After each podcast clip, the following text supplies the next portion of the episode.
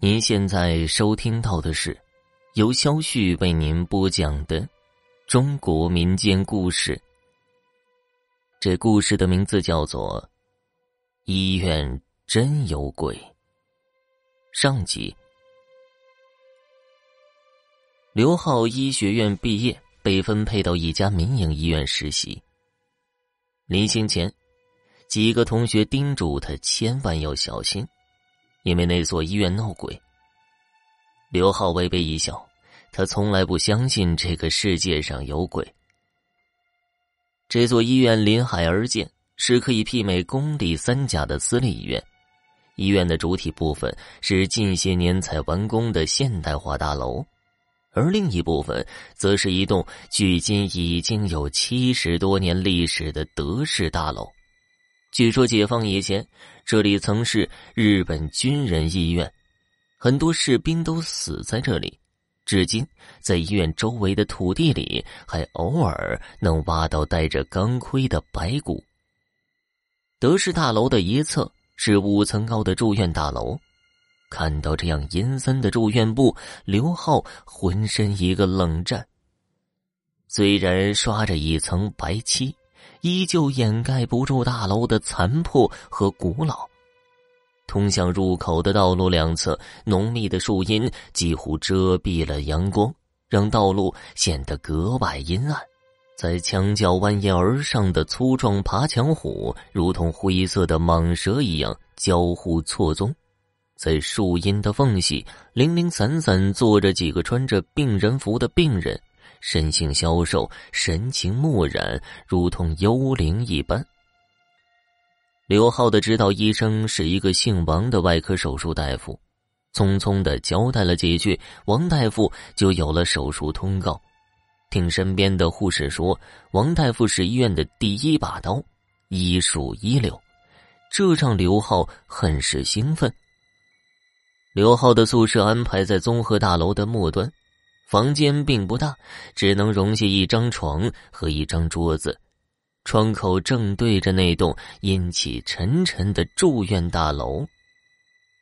那是他刚趴在窗口想要透透气，就看见对面大楼一个白色的影子正站在窗前，正望着他呢。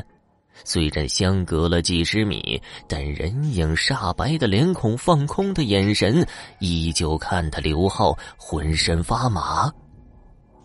难道这里真的有鬼？刘浩自言自语了一句，连忙收回目光，坐在了床上。等他准备再看一眼的时候，那个白影儿已经不知所踪。下午吃饭的时候。刘浩和其他医生说起了发生的事儿，这些看惯了鲜血和尸体的医生都大惊失色。什么？你确定是三楼东北角那个窗户吗？一个医生端着碗，战战兢兢的问道。我确定。怎么可能啊？那是太平间呢，那个时候不可能有人的。难道真的是？肯定是你眼花了。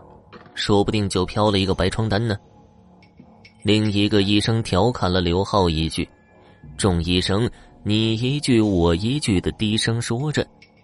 王医生端着盘子，缓缓的走了过来，轻轻的坐在刘浩身边。是真的，那个白影我也看见过，而且不止一次。众人一脸惊愕。刘浩更是面色惨白，举起筷子停在空中，半天没有放下。王医生环视了众人一眼，阴沉些脸色。